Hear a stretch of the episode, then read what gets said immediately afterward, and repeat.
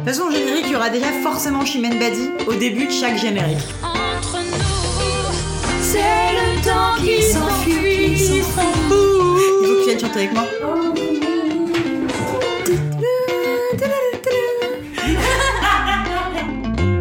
Bienvenue, vous écoutez Entre nos lèvres, un podcast qui raconte les vraies histoires autour de la sexualité, mais pas que. Nous sommes Céline et Margot, et aujourd'hui, on est vraiment ravis de vous retrouver pour un épisode un peu à part, juste entre nous. Ça faisait longtemps qu'on avait envie de faire ça, nous rapprocher de vous et trouver un moyen de répondre à toutes vos questions sur la création d'un podcast, puis d'une entreprise avec sa meilleure amie. Parce que bon, il y a les paillettes, le prix du Paris Podcast Festival, les millions d'écoutes, la sortie d'un livre, la marque qu'on lance et les super produits dans vos boîtes aux lettres. Mais comment ça se passe pour de vrai? Et parce que aussi, ça nous paraissait important de commencer par le tout début début pour bien comprendre tous les tenants et aboutissants de notre histoire. Les meufs se sont un peu crues dans un thriller psychologique. Dans le premier épisode de la série Entre nous, vous avez pu m'entendre moi, Céline, raconter tout ce que je faisais dans la vie avant de créer ENL. On espérait très fort que ça allait vous plaire, mais on avait un peu le trac quand même avant cette diffusion. Alors de tout notre cœur, merci, merci, merci pour tous vos retours qui nous ont énormément rassurés et fait beaucoup de bien. On a hâte de continuer ces épisodes et de vous livrer tous les secrets qui se cachent derrière entre nos lèvres.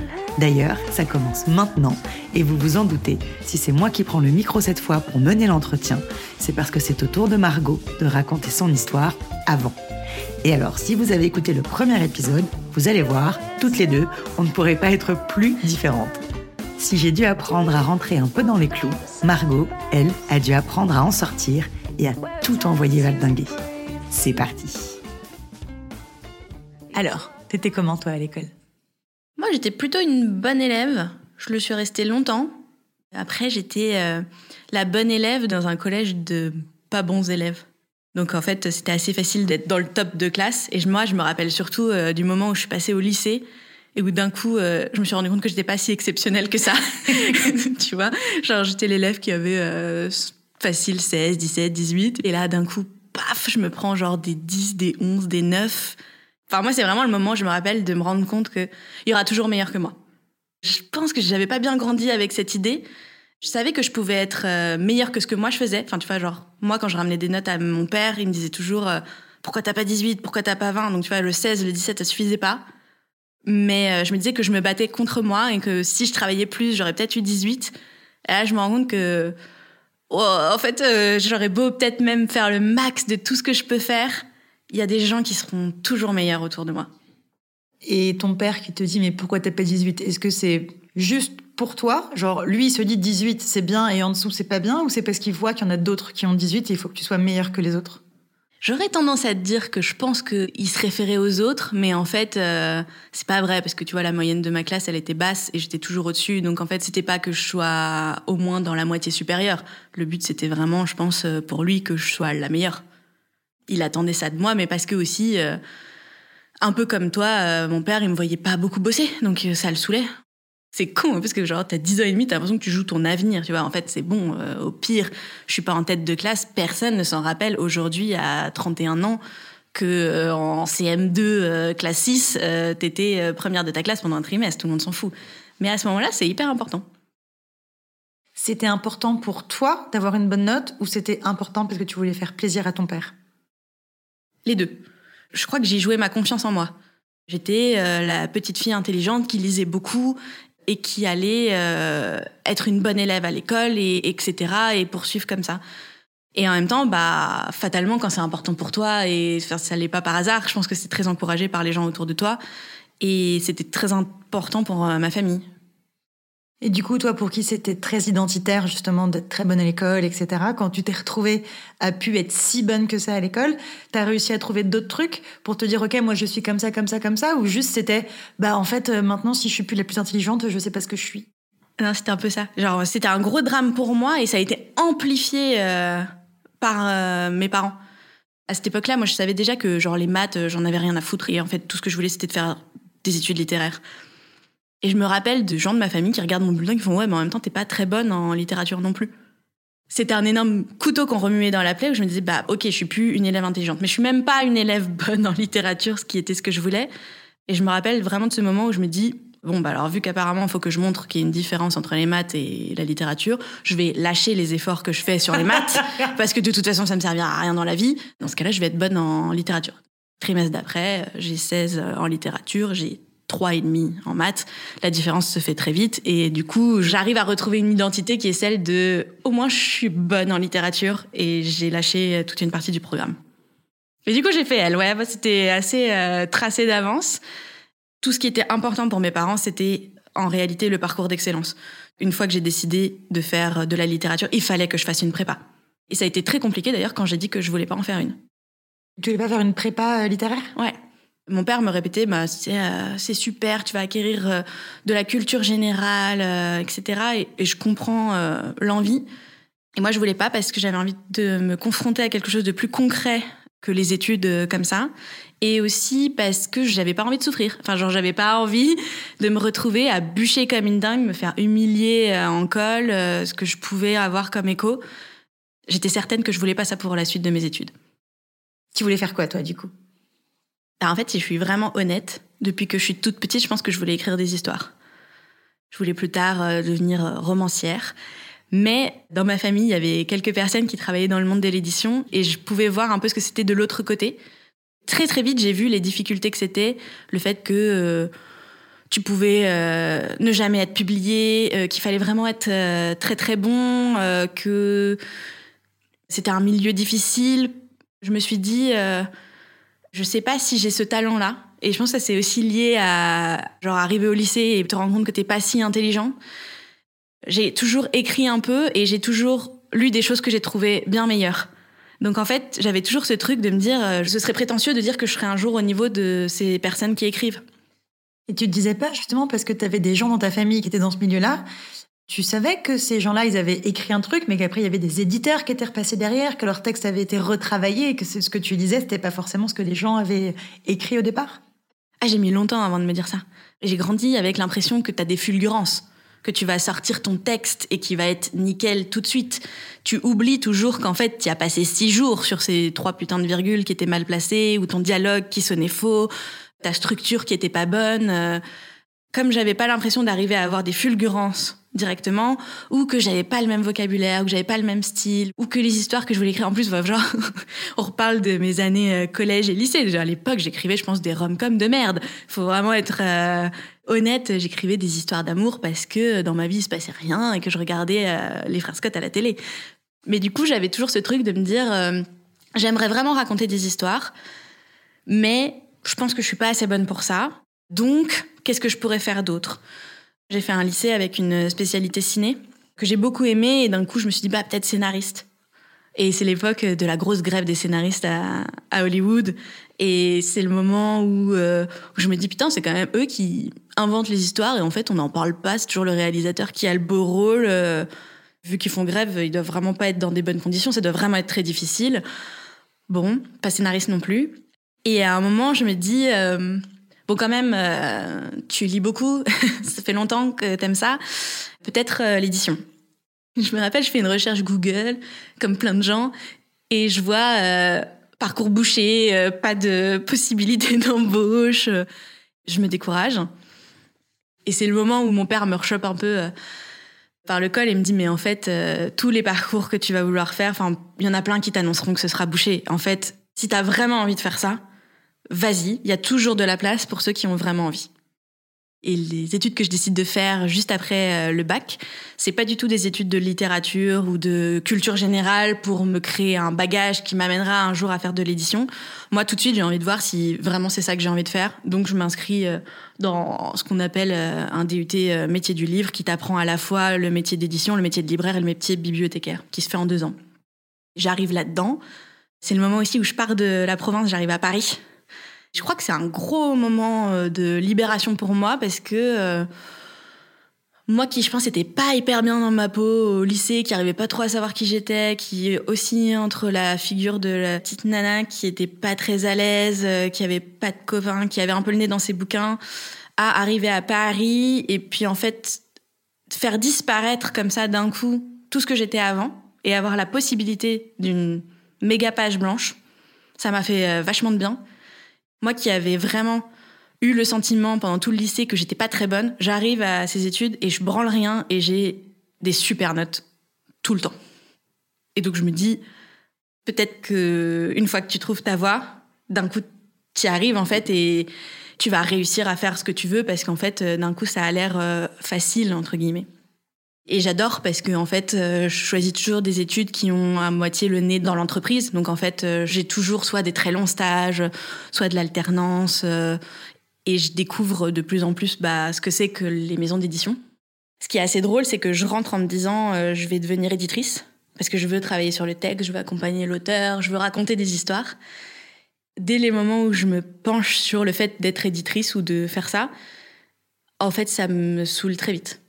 Le milieu de l'édition est hyper vaste et les métiers que tu as au sein de ce secteur, ils sont aussi hyper divers. Donc des fois, bah, je me retrouve à des postes où je me dis, euh, je m'ennuie. Du coup, est-ce que c'est vraiment l'édition qui me plaît ou qui me plaît pas? Mais j'aime le milieu, j'aime les livres et j'arrive pas encore à trouver exactement ma place là-dedans. Et autour de toi, tes maîtres de stage, tes collègues, etc., est-ce que tu arrives à voir des métiers que tu n'avais pas envisagés, tu vois, genre à part éditeur, libraire et je sais pas quoi Est-ce que tu vois euh, des gens qui font des trucs justement que tu n'avais pas imaginé dans l'édition et où tu te dis, tiens, ça, ça pourrait être cool? Bah, Ce qui est drôle, c'est qu'à un moment donné, j'ai justement une de mes maîtres de stage qui me dit, euh, toi, je te verrais bien euh, dans tout ce qui va être communication et marketing. Et moi, quand on me dit ça, mais genre, c'est un affront, quoi. Le marketing, c'est le boulot de mon père. Donc il y a un truc où je suis là, genre, non, vraiment pas ça. Laissez-moi loin de tout ça. Moi, je veux le texte, je veux un truc noble, je veux pas être vendeuse de tapis, quoi. Donc hyper snob. Et les trucs de com et de marketing, tu en avais dans ton DUT ou pas? Ouais, ouais, j'en ai fait un peu. Mais ils te montraient pas ça de façon genre ça peut être sympa, on peut imaginer des trucs rigolos. Enfin, tu ne voyais pas la dimension créative de ce boulot. Non, non. Parce que spoiler alert, elle finit par faire ça. non, je, non, vraiment, je je reste dans le, dans le truc de euh, le vrai truc noble de ce métier, c'est l'éditeur, tu vois, vraiment. Je crois que c'est justement après ce boulot de merde que je fais à, rédiger des conditions d'emballage et d'expédition où je me dis bon, je pense qu'il n'y aura pas pire que ça. Ok, je vais tester de faire euh, un stage euh, dans le marketing et bien voir. Et j'adore parce que l'impression que ça me donne, c'est de raconter des histoires sur des histoires. Et donc à partir de ce moment-là, je trouve vraiment ma place je continue là-dedans et c'est un domaine dans lequel je suis plutôt bonne parce que euh, j'adore justement travailler avec l'éditeur qui vient, qui me montre un manuscrit, qui me dit voilà c'est un thriller, ça parle de ça, ça, ça. Qu'est-ce qu'on pourrait imaginer pour en parler aux lecteurs et au public? Et le but de ce métier-là, je trouve, c'est vraiment de te mettre à la place de la personne qui pourrait avoir envie de le lire et qu'on te raconte la bonne histoire pour te donner envie de le prendre dans la librairie, quoi. Que ce soit une question de couverture, une question de quatrième de couverture, que ce soit un petit slogan que tu vas écrire euh, sur un bandeau, que ce soit une page de pub dans un magazine, ou que ce soit des posts sur euh, les réseaux sociaux. Euh.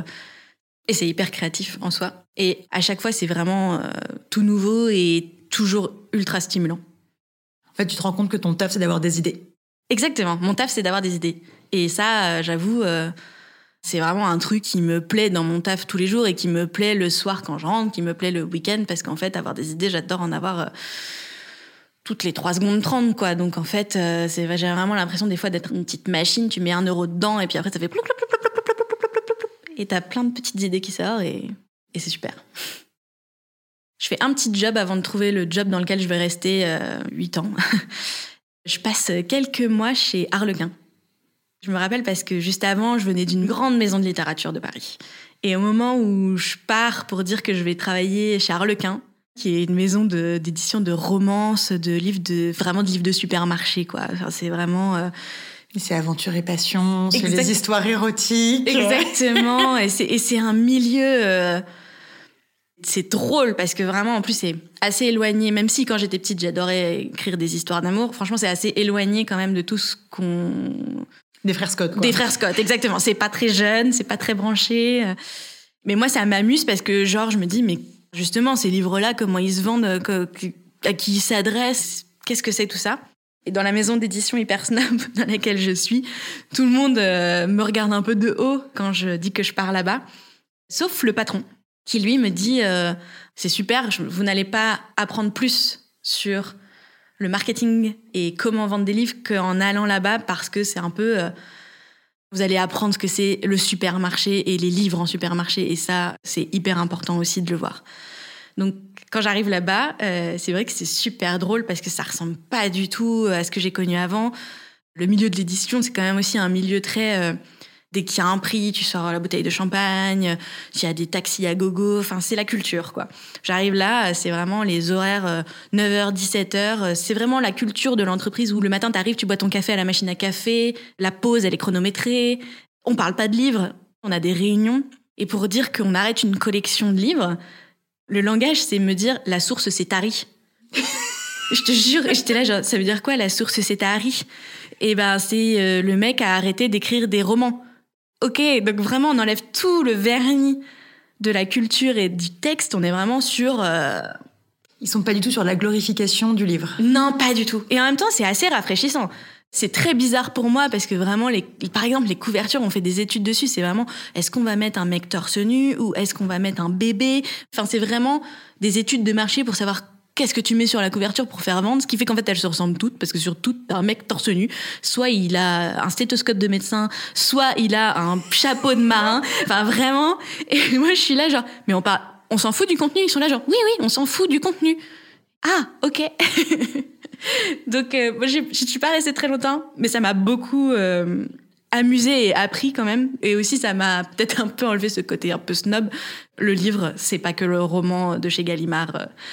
Qui va avoir un prix euh, à la prochaine rentrée littéraire. Quoi. Il y a beaucoup d'autres choses dans le livre et ça peut être très marrant aussi. À part mes premières expériences, après, je suis plus jamais allée dans des maisons Snop. Tu vois, j'ai fait cette première expérience chez Harlequin, puis après, je suis arrivée chez Robert Laffont, qui est une maison d'édition plutôt grand public, qui est capable quand même de te publier euh, de très bons textes de littérature. Euh, c'est la maison d'édition qui a publié Margaret Atwood et La Servante écarlate, donc quand même, c'est plutôt chic. C'est aussi la maison de Marc Lévy. C'était aussi la maison d'édition qui pouvait publier la biographie de Nabila ou Bret Easton Ellis. Quand je suis rentrée, on était au tout début. euh, Enfin, c'était le moment où il y avait encore des maisons d'édition qui n'avaient pas de page Facebook, tu vois. Donc moi, quand j'arrive, euh, je suis cette jeune génération qui justement a grandi avec Facebook, Twitter, etc. Et à qui euh, on dit euh, bon. Fais ton truc là, tu vois, genre prends internet et apparemment ça a l'air d'être en vogue parce que Le Monde a fait un article dessus et fais-en quelque chose.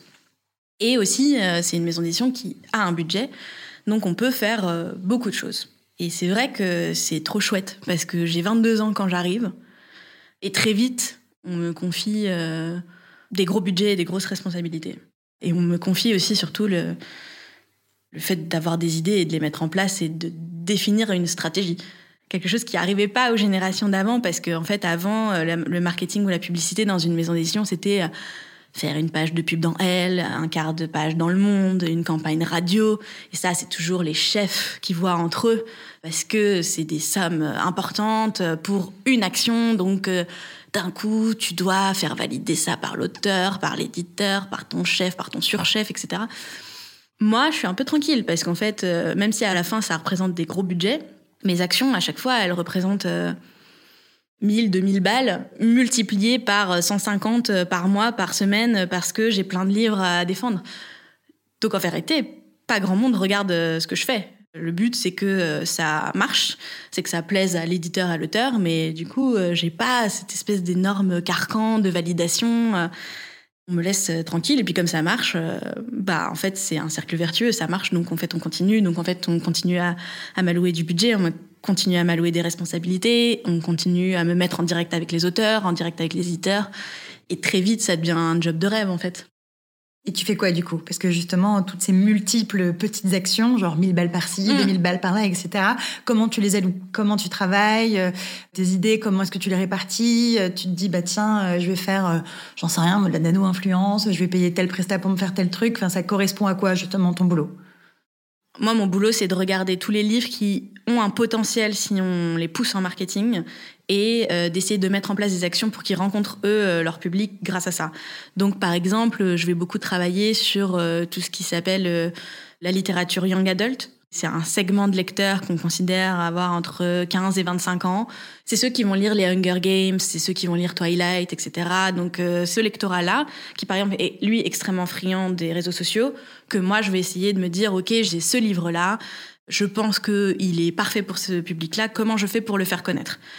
Effectivement, des shootings photos, des vidéos, des rencontres avec l'auteur, des relais avec des influenceurs euh, littéraires. euh, On a un peu fait tout chez Robert Laffont. Par exemple, tout à l'heure, je t'ai parlé de Nabila, mais Nabila, moi, ça a été un moment très très drôle pour moi parce que on nous a dit, bon, vous allez sortir la bio de Nabila. On était tous là, genre, ok, qu'est-ce que ça va donner ce livre? Et en même temps, euh, c'était le truc très chouette de cette maison, c'est ils ont mis euh, pour écrire avec elle un auteur de littérature. Donc en fait, le livre, c'était un livre que tu lis avec plaisir, qui est bien écrit, euh, qui est structuré, parce que cette fille, elle a quand même une vie euh, romanesque en soi. Et puis derrière, c'est se dire euh, comment justement on peut faire pour la sortir de son image et montrer qu'elle a des choses à raconter. Et donc ça s'est traduit par plein de trucs, ça s'est traduit par une couverture où en fait c'était vraiment un shooting photo pro très classe d'elle dans un cadre où on n'avait pas du tout l'habitude de la voir. Donc déjà rien que ça, ça faisait changer de perspective. Et puis après, euh, moi, mon boulot là-dessus, c'était de me dire bah, comment on va amener ce livre à sa communauté? Parce qu'en fait, qui va lire le livre de Nabila? Je sais pas, à l'époque, elle avait peut-être 3 à 4 millions de followers sur Instagram. Tu te dis, euh, eux, déjà, en premier. Parce que ici, ils la suivent, c'est qu'ils l'aiment bien, c'est qu'ils ont envie d'en apprendre plus sur elle. Et ce que moi, j'ai trouvé trop drôle, c'est qu'en fait, mon boulot à ce moment-là, ça a été euh, d'écrire à sa place. Ça a été de décider comment on, on amenait ce livre dans sa communication. Donc d'abord, euh, comment on allait la prendre en photo euh, pour montrer qu'elle était en train de travailler dessus avec son co-auteur, parce que l'idée aussi, c'était pas non plus de raconter euh, qu'elle l'avait écrit toute seule. Et moi, là-dedans, je devais écrire comme Nabila, parce qu'en fait, l'idée, c'était pas non plus que moi, j'arrive avec ma plume de nana qui travaille dans le marketing, c'est comment je me mets dans les baskets de Nabila qui doit raconter qu'elle sort un livre. C'était trop cool, en fait. C'était hyper intéressant à imaginer, c'était hyper intéressant à mettre en place. Euh, c'est ce que j'ai le plus aimé dans ce métier, en fait. C'était l'idée de me dire qu'il y avait des livres pour tout le monde. Enlever cette part de snobisme qu'avait le monde de la littérature et qu'il a toujours, c'est-à-dire euh, la littérature va regarder d'un sale œil euh, la littérature jeunesse, qui elle va regarder d'un mauvais œil la BD, qui elle va se dire que le manga c'est de la merde. Enfin, tout le monde a cette espèce de, de petit snobisme et d'être dans une maison qui faisait un peu tout bah, en fait, ça enlevait ça. Et ça permettait de travailler sur tous ces lecteurs qui ont des goûts différents et qu'il faut respecter et à qui il faut donner le meilleur livre pour eux. Du coup, là, dans tout ce que tu nous racontes, on a l'impression que tu es euh, complètement libre, que tu fais ce que tu veux et que tu personne au-dessus de toi. Est-ce que c'était le cas ou est-ce que tu avais, euh, comme dans l'entreprise, des N plus 1, des N plus 2, des N plus 3 jusqu'à euh, N plus 12 Non, non, j'avais des gens au-dessus de moi, mais pas beaucoup. Juste au-dessus de moi, j'avais ma directrice et puis après, j'avais la PDG. Je devais pas en référer à 12 personnes euh, avant d'arriver à la personne qui prenait les décisions. Au début, en tous les cas, j'étais pas en, charge des gros budgets one shot. Tu vois, c'est d'un coup, tu mets une énorme somme d'argent pour faire un truc, et donc du coup, forcément, tout le monde regarde parce que c'est un gros investissement et qu'il faut pas que tu te rates. Comme j'étais pas en charge de ça, bah, j'avais la liberté de faire euh, plein de choses. Comme aussi, j'avais cette chance d'être la seule qui comprenait quelque chose au digital à l'époque, c'est-à-dire j'étais la figure de référence sur tout ce domaine-là. Parce qu'en fait, il y avait personne autour de moi qui avait les compétences pour prendre le lead là-dessus, quoi. J'avais cette immense chance de pouvoir euh, faire euh, pendant longtemps un peu euh, ce que je voulais en le présentant, mais on me disait toujours oui. On m'a jamais refusé une idée c'est pas terrible parce que je crois que ça a dû nourrir mon ego. Tu vois, j'étais genre, mais j'ai que des bonnes idées. Du coup, si tout le monde me dit oui tout le temps, ce qui était pas forcément 100% vrai. En plus, moi, j'étais aussi euh, la carte qu'on sortait aux auteurs. C'est-à-dire, c'était une façon pour toutes les équipes, que ce soit euh, marketing ou édito, de me mettre en lien avec un auteur ou un projet pour lui donner l'impression qu'il y avait quelqu'un qui réfléchissait à la sortie de son livre, qui allait réfléchir avec lui, qui allait avancer, qui allait avoir des idées et qu'on allait faire des choses ensemble, ce qui était vrai. Mais comme je représentais pas beaucoup d'argent, on pouvait me mettre avec tous les auteurs, tu vois, chaque auteur qui était là, qui a envie qu'il se passe quelque chose pour son livre, j'allais le voir et je réfléchissais 20 euh, minutes avec lui en me disant ah bah ok c'est un thriller, ok c'est comme ça, ok c'est comme ça, bah du coup on pourrait faire euh, telle vidéo, on pourrait faire tel truc ensemble. Est-ce que tu pourrais m'écrire un petit texte euh, pour m'aider moi dans ma communication quand je vais en parler au lecteur? Est-ce que tu peux me faire une lettre adressée au lecteur? Est-ce que, tout le monde était content parce que les auteurs étaient avaient le sentiment d'être accompagnés et on faisait des choses pour eux, même si ça représentait pas des budgets de campagne d'affichage. Et en même temps, euh, je dépensais pas trop d'argent, donc en fait, j'étais un peu là pour tous les projets euh, annexes. Quand tu m'en parles là, c'est vraiment ton job de rêve. Sauf que bon, moi j'étais là quand même pendant tout ce temps. Je savais que c'était pas non plus le job de rêve. Est-ce que tu peux nous expliquer pourquoi? A posteriori, c'est pas si simple de retracer euh, tout. Mais je me rappelle un truc que je répétais souvent, qui était j'arrive pas à voir à quel point je suis indispensable là-dedans. Est-ce qu'elles valent quelque chose, mes idées? Est-ce que ça vaut quelque chose, tout le travail que je mets là-dedans? Est-ce que vraiment ça change quelque chose d'avoir réfléchi une heure sur cette publicité et de l'avoir faite?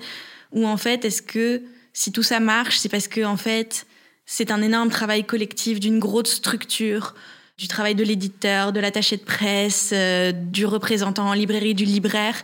Et j'arrivais jamais à voir si mon action à moi, elle avait de l'importance. C'est un truc que tu ressens quand même un peu au fur et à mesure que tu avances dans l'entreprise ou que tu y es. C'est qu'on te fait quand même toujours un peu comprendre que tu es complètement remplaçable. Que tu as déjà de la chance d'être là c'est euh, mais tu te rends pas compte, tu as de la chance, tu travailles dans la culture, tu peux être créative, en plus on te fait confiance, en plus ceci, cela. Ce qui était vrai. Mais moi, du coup, là-dedans, avec ce double discours de tu es complètement remplaçable, il y avait un truc qui se jouait de je sais pas en fait si ce que je fais ça vaut quelque chose au sein de cette grosse structure ou pas. Mais est-ce que c'est pas une question de salaire aussi, tu vois? Parce que si jamais ton entreprise, elle alignait la somme que toi tu penses valoir ou dont tu as besoin pour te sentir valorisé dans cette entreprise, tu ressentirais pas ça? Ben En fait, quand je suis rentrée dans cette boîte, j'étais payée 1700 euros net, ce qui est un bon salaire pour quelqu'un qui commence après 5 ans d'études sur ce type de poste. Le problème, c'est que je suis partie avec 1900 euros net et je pense que ça a beaucoup joué sur euh, effectivement le fait que je ne me sentais pas reconnue financièrement pour ce que je faisais. Parce que je suis rentrée dans cette boîte à un poste que j'ai déjà beaucoup modifié dès les premiers mois parce qu'en fait, il y avait l'arrivée d'Internet et qu'il fallait changer plein de choses et qui n'a fait que grossir et prendre en responsabilité pendant des années sans compensation financière. Et c'est un truc en plus sur lequel euh, je me suis assez battue. C'est un truc que j'ai gagné d'avoir été élevée par mon père. C'est, il m'a vraiment beaucoup répété euh, la valeur que te donne ton entreprise, c'est le salaire que tu as à la fin du mois. Évidemment, c'est important que le cadre soit sain, qu'on te remercie quand tu fais des choses, mais vraiment, c'est important que tu te battes pour avoir un bon salaire, surtout que, de manière générale, les femmes en entreprise le font pas assez. Donc, tous les ans, tu demandes à te faire augmenter, tu montres les raisons qui font que tu dois être augmenté. Et l'autre truc qui me disait tout le temps, c'est ne fais pas le job pour lequel tu es payé, fais le job du dessus. Montre à quel point tout le temps tu es capable d'être la personne au-dessus de toi ou de gagner en responsabilité parce que c'est ainsi qu'on te les donnera. Tu vois, c'est fais tes preuves et après on va te récompenser. Après, ça, ça marche avec des gens qui pensent comme ça, tu vois, quand tu es dans une entreprise où tu peux évoluer, etc. Mais quand tu quelqu'un que tu payes telle somme, genre 1700 euros, et qu'en fait, elle te fait déjà le taf d'une meuf que tu paierais, j'en sais rien, 2005, tu te dis, mais en fait, quel est mon intérêt à la payer 2005 je dis pas que c'est bien, hein. je dis juste que, à mon avis, c'est con, ils pensent comme ça. Ils se disent, mais en fait, je vais pas la payer 2005 pour qu'elle fasse exactement la même chose. Elle le fait déjà pour pas beaucoup. Ouais, mais ça, j'ai mis longtemps avant de le comprendre. bah, j'ai mis longtemps et, ça m'a vraiment euh, fait de la peine. Mais vraiment parce que j'étais persuadée que si tu travaillais dur, les résultats venaient. En fait, en fait, en plus, enfin, je veux dire, j'ai été conditionnée comme ça tu travailles à l'école, tu passes dans la classe du dessus, enfin, tu vois, il y a toujours une progression comme ça dans la vie. Et là, j'avais la progression dans les responsabilités, dans tout le reste, mais à la fin, j'étais là, genre, mais cette paye-là, elle me satisfaisait pas, d'autant plus qu'au fur et à mesure, euh, tu sais, il y a des trucs un peu cons en entreprise. Il y a par exemple ce qu'on appelle les primes au petit salaire. Donc en fait, c'était euh, filer 1000 euros bruts aux gens qui sont les moins bien payés de ta boîte. Tu vois, nous, on était, je suis plus une boîte de 50, ça concernait les 10 moins bons salaire. Mais j'étais toujours dedans. Ça me rendait folle parce que j'étais genre, mais en fait, je fais pas partie des dix personnes à qui vous demandez le moins de trucs, en fait. Et puis, à un moment donné, je me suis un peu sentie enfermée par le livre. J'avais l'impression que c'était toujours la même chose et qu'il fallait recommencer. Et du coup, ma partie créative, elle s'épuisait parce que je savais plus comment raconter euh, pour la dixième fois, de façon différente, une histoire qui ressemblait à celle que j'avais déjà racontée dix fois. Et moi, le moment où j'arrive plus à me réinventer, ça me pèse un peu parce que du coup, j'arrive plus à me raccrocher sur l'idée que je suis une créative. J'ai l'impression de faire de la merde au bout d'un moment. Donc, euh, ça. Quand je me sens plus à ma place ou que j'ai l'impression de sortir des vieilles recettes, ça m'ennuie, quoi. Et au-delà de ça, euh, c'était l'arrivée des podcasts dans ma vie. J'ai regardé beaucoup plus de séries. Et du coup, quand je travaillais, j'avais des envies d'autre chose en fait. J'avais des envies d'audio, j'avais des envies d'autres formes de création et le livre, je commençais à me sentir un petit peu enfermée. C'est aussi l'époque où le groupe dans lequel je travaillais se faisait racheter par Bolloré. C'est aussi le moment où les effectifs diminuent. C'est aussi le moment où la pression financière augmente. C'est aussi le moment où euh, on te présente des livres que t'as pas envie de défendre. C'est beaucoup de choses comme ça aussi qui se mettent en place à ce moment-là sur euh, les dernières années que je passe dans cette boîte. Du coup, j'y trouve plus trop de sens parce que je me sens plus très créative. Je me sens essorée, euh, pressée comme un citron euh, sur de plus en plus de textes. Ça fait des années que je suis là, je suis toujours pas mieux payée ou mieux reconnue. Tu disais tout à l'heure que tu étais avec euh, juste ta directrice au-dessus de toi mm. et après c'était la PDG, donc tu vois, tu étais quand même en contact direct. Tu vois, parfois dans les très très grosses structures, c'est compliqué d'évoluer parce qu'en fait, tu es noyé parmi toute une masse, tu vois, et c'est compliqué de pouvoir avoir accès à la bonne personne pour exprimer tes volontés. Toi, ça, tu pouvais le faire facilement. Qu'est-ce que ça donnait à chaque fois? Elle est compliquée, cette question. Euh, encore aujourd'hui, euh, je pense que je suis euh, assez mal à l'aise. Parce que, comme je te disais, j'ai demandé tous les ans à être augmentée. Et en fait, on me répondait toujours, j'avais déjà bien de la chance d'être là. Que en face de moi, au moment de mon recrutement, il y avait des gens plus brillants, des gens qui avaient fait des plus hautes études, qui venaient de Sciences Po, tu comprends. Et c'est toi qu'on a choisi. Donc euh, tu devrais déjà nous être euh, très reconnaissante d'avoir ce job que t'aimes bien, non? Enfin, tu t'amuses. Enfin, ça a l'air quand même de. Des responsabilités, t'as du budget, tu peux faire plein de trucs. C'est quand même vraiment sympa ce que tu fais tous les jours. Ma boss me disait, euh, mais moi, en fait, tu comprends, ça fait 25 ans que je suis là, ce job, euh, j'ai mis longtemps à l'obtenir, à gravir les échelons, euh, c'est long, faut être patient. et puis là, à trop demander souvent, franchement, faudrait quand même pas que tu renvoies l'image de quelqu'un qui a les dents qui règle le parquet. Donc j'étais assez vite bloquée. J'ai essayé tous les ans, j'ai amené des nouveaux arguments, mais ça marchait pas. Je me suis dit, bah, je vais persévérer, ça va venir. À un moment donné, ils vont compenser tout ce travail que j'ai fait par le poste que je mérite et l'intitulé que je mérite et le salaire que je mérite. Puis au bout d'un moment, j'ai vu que ça venait pas. Donc je me suis dit, bon, ok, peut-être c'est le moment d'aller chercher un autre boulot. Et d'ailleurs, j'en ai parlé à ma boss. Ça n'avance pas. Je pense que du coup, si je veux que ma, carrière avance, euh, va falloir que je parte. Et elle m'a donné le numéro euh, de gens dans d'autres boîtes pour que je puisse postuler.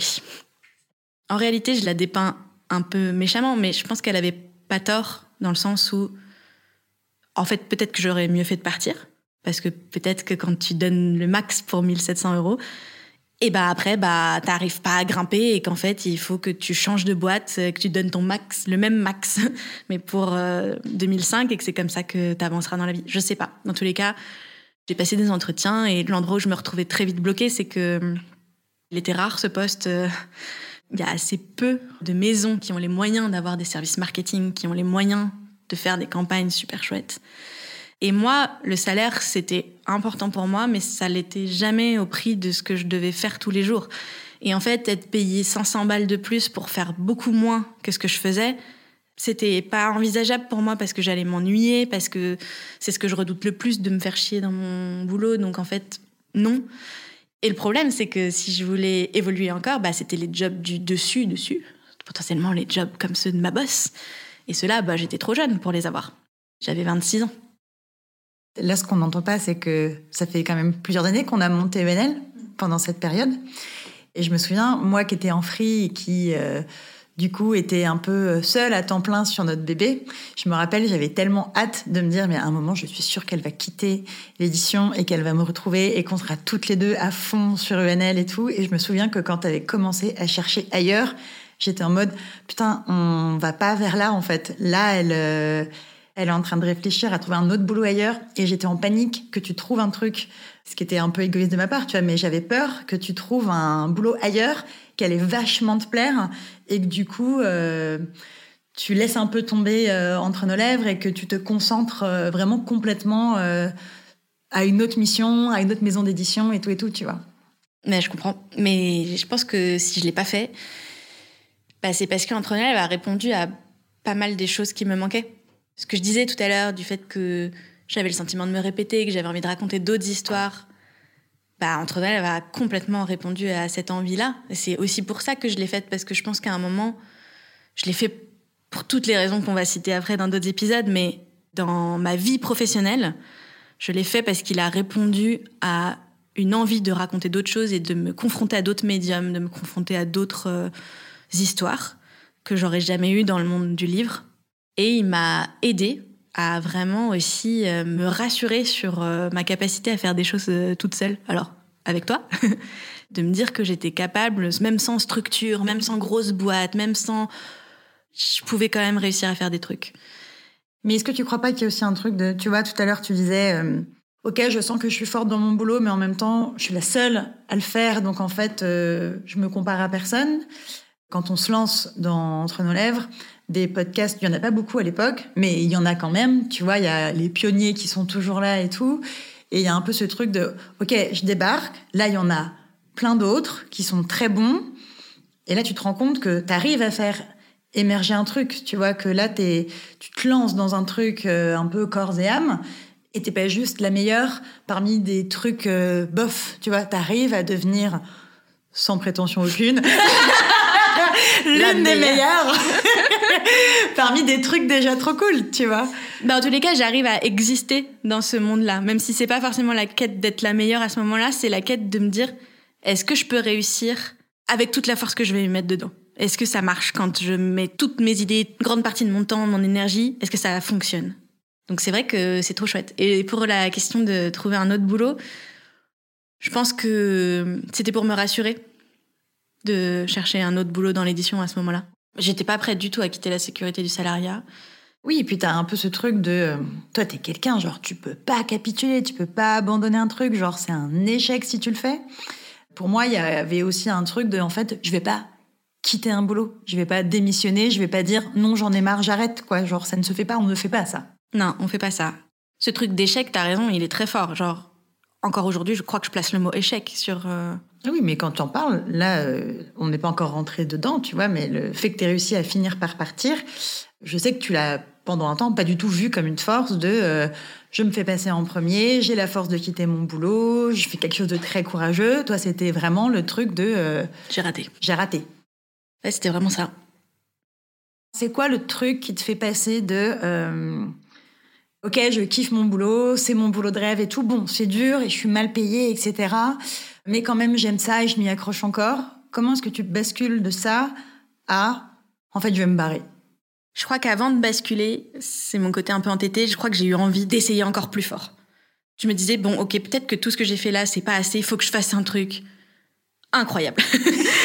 un truc de ouf. Un truc de ouf, un truc phénoménal. Il faut que je fasse un truc qu'on peut pas ne pas voir, qu'on ne peut pas ne pas quantifier et que si j'avais pas été là, il n'aurait pas existé. On a entre nos lèvres par ailleurs. J'ai déjà mis un pied euh, dans le monde du podcast. Et moi qui aime bien avoir des idées, je me dis, il y a une émission de podcast à inventer pour le livre. Et pas un énième truc chiant d'interview d'auteur de base que je pourrais faire facile. Il y a quelque chose de vraiment bien à faire avec ça. Ça tourne dans ma tête un mois, deux mois, trois mois, quatre mois. Et là, paf, un de nos concurrents sort un podcast qui est nul à chier. Et ça me fait vriller. Je me dis non, c'était censé être moi. C'était censé être. J'étais censé le faire. C'était censé être mon idée. Je suis, je suis pas contente. Et là, en deux semaines, je me dis c'est pas grave, tu seras pas la première, mais tu vas faire un truc vraiment très bien. Et donc là, c'est l'été, je bûche comme une ouf sur cette idée de podcast. Je rencontre euh, un studio avec qui j'ai envie de le faire. Je prends rendez-vous avec ma PDG. J'ai le devis qui est énorme. J'arrive devant elle, je lui pitch l'idée. Je lui dis c'est du jamais vu. C'est un gros budget. Ça va nous prendre un an. C'est raconter les dessous de l'édition par le prisme de trois autrices qui vont sortir leur premier roman et les suivre du moment où elles envoient leur manuscrit au moment où le livre est en librairie. C'est un documentaire en soi. Ça va être génial. Ça coûte tant. Est-ce que on me fait confiance pour le faire? Elle dit oui et on se lance. Ça représente beaucoup d'argent, ça représente de l'investissement de la part de toute l'équipe parce que on va avoir des micros. Je vais les suivre dans les couloirs. Ouais, et puis jusque-là, tu disais que ceux qui faisaient les gros trucs, c'était pas toi, tu vois. Genre, toi, tu gérais que des petites sommes et toi, on ne te regardait pas. Là, du coup, ouais, c'est la première fois que tout le monde te regarde. Ouais. Enfin, en tous les cas, tout le monde a peur de moi parce que je me balade dans les bureaux avec un micro. Ça y est, en fait, euh, le projet est lancé. Il s'appelle Primo. Il va raconter les coulisses de cette maison d'édition Donc en fait, je me balade dans les couloirs avec un, micro. Je vais interviewer mes collègues, je leur demande de me raconter leur métier. Je vais interroger les autrices qu'on a sélectionnées. Et je vais faire ça pendant un an. Parce qu'en fait, l'idée, du coup, c'était de raconter euh, toute leur histoire du moment de la remise du manuscrit à la sortie. Mon boulot là-dessus, c'est de rassembler toute la matière première. Parce que moi, je suis dans la maison d'édition. Je suis un tiers de confiance pour mes collègues. Et c'est plus simple pour eux de me parler à moi quand j'enregistre que de parler à, Au studio. au studio, en fait, parce qu'on se connaît, il y a un climat de confiance, je sais quoi leur demander aussi. Donc je rassemble toute cette matière et après je l'envoie en montage. Et tout ça, tu le fais en plus de tout ce que tu faisais déjà. Ça vient pas en remplacement. C'est genre, tu avais les mêmes missions qu'avant. Et là, en plus, tu fais primo. Oui, Primo, c'est du plus. Et puis surtout, on me fait bien comprendre que ça doit pas du tout euh, empiéter sur le reste de mes missions. Qu'il faut vraiment que quand même je continue à accompagner tous les autres auteurs. Faudrait surtout pas que je doive dégager du temps euh, parce que tu comprends, euh, c'était mignon cette idée, mais on l'a un peu fait aussi pour te faire plaisir. moi, moi, ce truc-là, euh, ça me fait vriller parce que, en fait, les idées que j'ai, je les ai pas pour me faire plaisir. Enfin, en fait, c'est horrible parce qu'à ce moment-là, je peux pas le répondre. J'ai envie de dire, en fait, pour me faire plaisir, j'ai déjà un podcast. Donc, en fait, celui que je fais pour vous, là, je le fais parce que foncièrement, je pense que c'est une bonne chose pour votre maison d'édition, parce que foncièrement, je pense que c'est un super investissement, que ça va créer de la communication, que c'est super pour les auteurs, que ce soit ceux dont on va parler ou les autres, qu'on va voir que vous êtes une maison d'édition qui mettait en avant la création. Enfin, je pense tout ça et je pense vraiment que c'est de la bonne publicité pour vous et pas une faveur pour moi parce qu'en fait, si vous voulez me faire une faveur, genre augmentez-moi et laissez-moi partir en vacances, c'est pas que je travaille en plus, euh, même si le projet est chouette. Donc, du coup, tu fais primo. Hmm. En plus de toutes tes autres missions. Et eux, ils te font plutôt ressentir qu'ils ont fait un truc genre comme ça pour t'occuper, pour te faire plaisir. Et tu n'as toujours pas de reconnaissance. Non. On arrive aux entretiens annuels de l'année d'après et puis y a rien.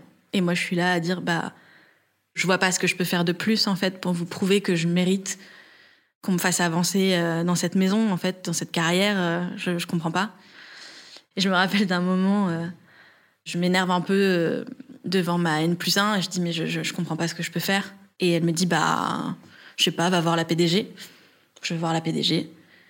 Et elle me regarde et elle me dit Mais euh, d'accord, ok, pourquoi pas vous augmenter ou vous faire gravir l'échelon du dessus, mais qu'est-ce que vous pourriez faire en plus? Elle me demande ça à un moment où je suis au bout du rouleau. c'est en plus, c'est un moment où on réduit notre équipe. Donc, déjà, le truc en plus que je vais devoir faire, c'est rattraper le travail de quelqu'un qui part. Je comprends que c'est le jeu hein, de demander toujours plus à ses équipes, mais là, je, Mais surtout qu'au bout d'un moment, t'es pas obligé d'augmenter les gens pour leur demander de faire plus. Encore, tu peux leur donner, ne serait-ce, même s'ils ne veulent pas t'augmenter, genre au moins juste ils te donnent une prime parce que t'as fait tel truc qui était trop cool en mode bon bah t'as fait ça, merci. Voilà la prime pour te remercier d'avoir fait ça. Ça veut pas dire qu'il faudra que tu fasses plus après, tu vois, c'est genre juste merci. Ouais, récompenser l'exceptionnel quand il Bah oui. arrive. Ou même pas forcément l'exceptionnel. Il y a des boîtes qui donnent des primes tous les ans ou avant les vacances, etc. Juste pour euh, faire en sorte que leurs salariés se sentent bien.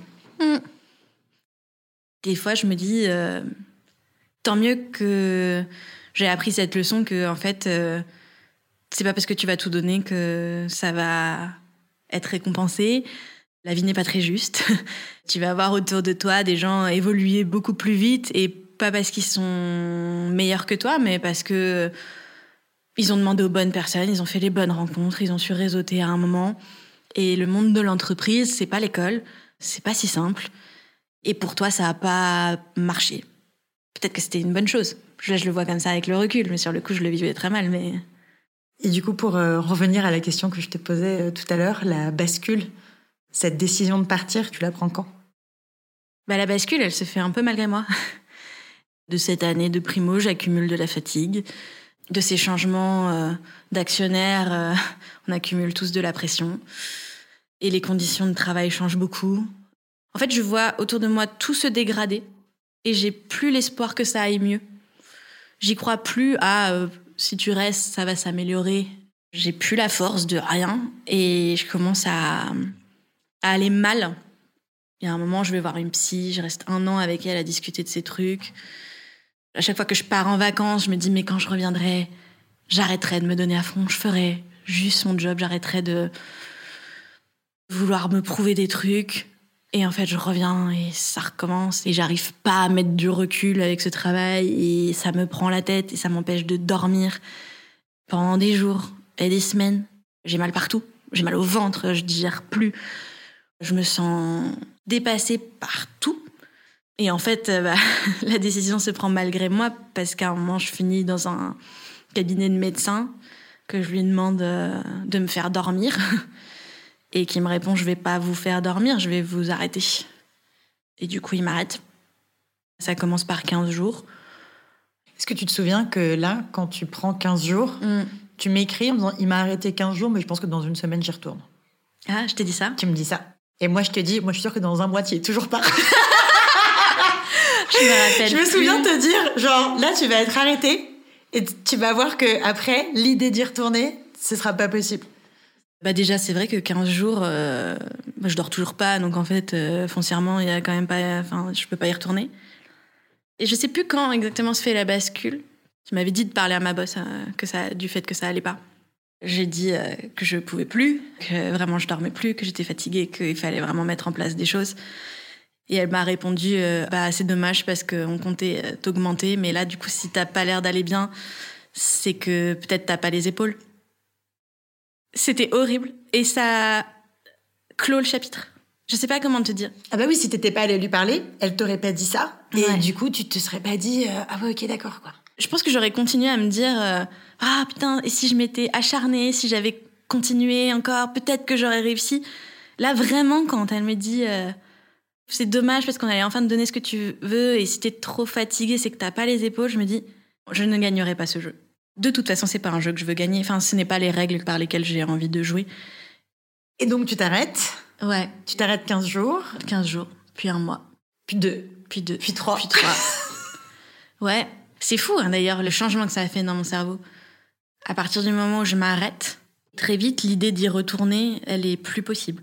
Je me rappelle euh, dire, je crois que je préfère gagner zéro euro toute ma vie que refoutre les pieds là-dedans. Et c'est trop triste. Et pourquoi tu trouves ça triste? Parce que je pense que je l'associe quand même un peu à un échec. Et du coup, la fin d'une relation, euh, pour toi, c'est un échec, par exemple Genre une histoire qui se termine, tu te sépares de quelqu'un, pour toi, c'est forcément un échec, même si c'est ta décision? Non, c'est sûr. Ce serait mieux que j'arrive à le voir comme ça, comme euh, une relation qui se passait mal et que j'ai eu le courage de quitter. Mais ça prend un peu de temps. En fait, je crois que j'aurais aimé qu'on me la donne, cette foutue augmentation et que je me rende compte que c'était pas ça que je voulais et que je pose madame et que je mmh. parte. Tu serais pas partie. Tu crois? Ouais, je pense pas. Encore une fois, je reprends ce truc de l'histoire d'amour, tu vois, c'est euh, en fait euh, si t'es avec quelqu'un et que tu l'aimes et que ça se passe bien, si on te tend un peu euh, tout le temps le truc d'après, tu vois, genre bah T'attendais quoi Une augmentation, le nouveau projet cool, et en fait décider de partir au moment où tu dis oh, bah en ce moment tout est parfait, c'est génial. Ah bah tiens, c'est le bon moment pour partir. Je pense que ça se passe pas comme ça, tu vois, parce que euh, dans une relation, si tout se passe bien, bah tu pars pas tout de suite, ou alors tu pars 20 ans plus tard, quoi, quand tu restes dans les clous. Et toi, qui es quelqu'un qui restait vachement dans les clous, si à chaque fois tout se passait bien, je, pense que tu serais resté pour les étapes d'après. C'est vrai. Et euh, du coup, euh, égoïstement, heureusement que ton corps, il t'a dit genre stop it, stop it. c'est vrai je le remercie et a posteriori aussi, je me dis que quand ça veut pas aller dans une direction, c'est que c'est une redirection, c'est qu'il faut que tu ailles ailleurs en fait. Le chemin qu'on a avec Entre nos lèvres, il est clairement pas tout simple et il avance pas euh, tout droit, mais il avance.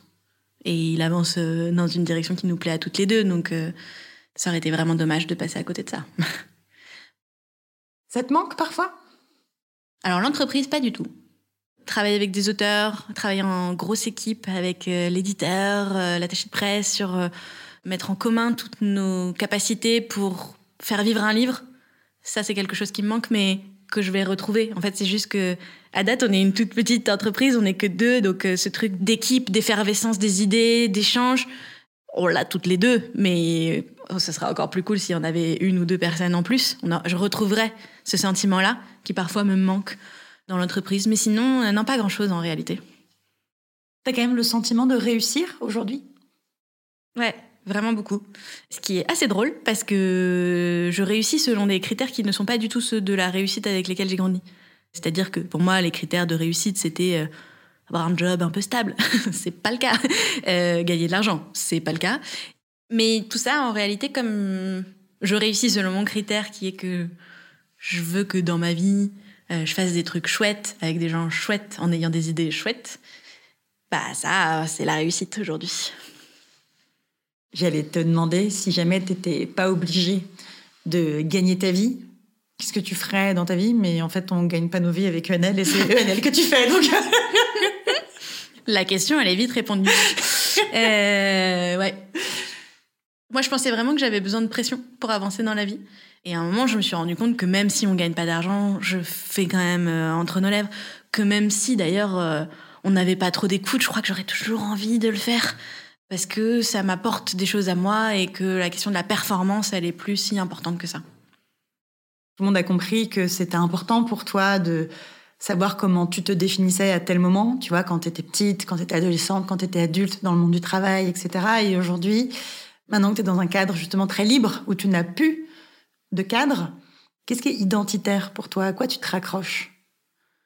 C'est important pour moi de me dire que si aujourd'hui je ne travaille pas sur ce projet, il n'avance pas. Enfin, il avancera si t'es là, mais tu vois, genre... Oui, t'es pas remplaçable. Je suis pas remplaçable, exactement. C'est ça. C'est le seul truc qui est identitaire pour moi. Je suis dans un endroit où je suis pas remplaçable. Est-ce que ça te suffit, ce sentiment Ou est-ce que demain, euh, par exemple, je sais pas, tu gagnes l'euro million Est-ce que ça reste comme ça? Ou est-ce que tu fais quelque chose d'autre dans lequel tu te sentirais tout aussi irremplaçable? Je pense qu'effectivement, c'est le sentiment que je rechercherais. Demain, moi, je gagne à l'euro million, je continue à faire ce qu'on fait parce que j'ai le sentiment qu'on a accompli ce truc-là, qu'on a commencé à créer quelque chose, qu'on est créative et qu'on s'amuse. J'aime l'idée d'avoir été au tout début d'une idée avec quelqu'un et d'avoir fait grandir cette idée, de l'avoir fait exister dans le monde, d'avoir participé à ce que quelque chose se crée, quoi. Et c'est pas une pression pour toi de te dire que t'es pas remplaçable, justement? Parce que peut-être qu'il y a des moments dans nos vies, on a peut-être besoin de s'éloigner pendant quelques mois pour euh, élever des enfants, partir en voyage. Je sais pas ce qui peut se passer. Mais moi, par exemple, tu vois, l'idée de me dire que je suis absolument irremplaçable, quelque chose qui me stresse un peu. Tu vois, de me dire, du coup, je ne peux jamais m'extraire de ce truc. Toi, c'est pas une pression pour toi? Non, parce que j'ai pas encore eu l'envie de m'extraire. tu vois? Mais oui, oui, oui. Je dis pas que je l'ai eu, tu vois, je dis juste que euh, tu peux avoir une valeur inestimable tout en étant quand même remplaçable. Alors, je pense que toutes les deux, on est remplaçables à court terme. C'est-à-dire, euh, tu veux te barrer un mois, deux mois, trois mois, euh, t'es remplaçable. On s'arrange. Par contre, pour moi, c'est pas la même chose si demain tu me dis que tu veux plus le faire. Là, je sais pas si moi j'ai envie de le continuer à le faire sans toi. Et puis à un moment donné, si tu as envie d'être remplacé, bah peut-être que tu mettras en place des choses pour l'être. Après, je c'est difficile quand c'est un duo. Enfin, je veux dire, euh, c'est pas que des tâches que tu fais et des idées que tu as. C'est tout ce qui va avec. Euh, je pense qu'on est plus irremplaçable de par la synergie qui émane de notre duo, tu vois, que pour les tâches qu'on est capable d'accomplir. Par contre, moi, demain, tu n'es plus là, j'ai plus de moteur. On peut plus jouer au ping-pong, tu vois, qui sont euh, ce qu'on se dit souvent, genre, en fait, on se renvoie la balle, j'ai une idée, t'as une idée, on se la renvoie et à la fin naît quelque chose. Si on peut plus jouer à ça, euh, c'est plus rigolo, quoi. C'est ça. C'est un peu ce duo-là qui est irremplaçable entre nos lèvres aujourd'hui et, et c'est de lui qu'on parlera dans les prochains épisodes, parce que pour l'instant, on a raconté nos histoires de avant, mais après tout ce qu'on a fait ensemble.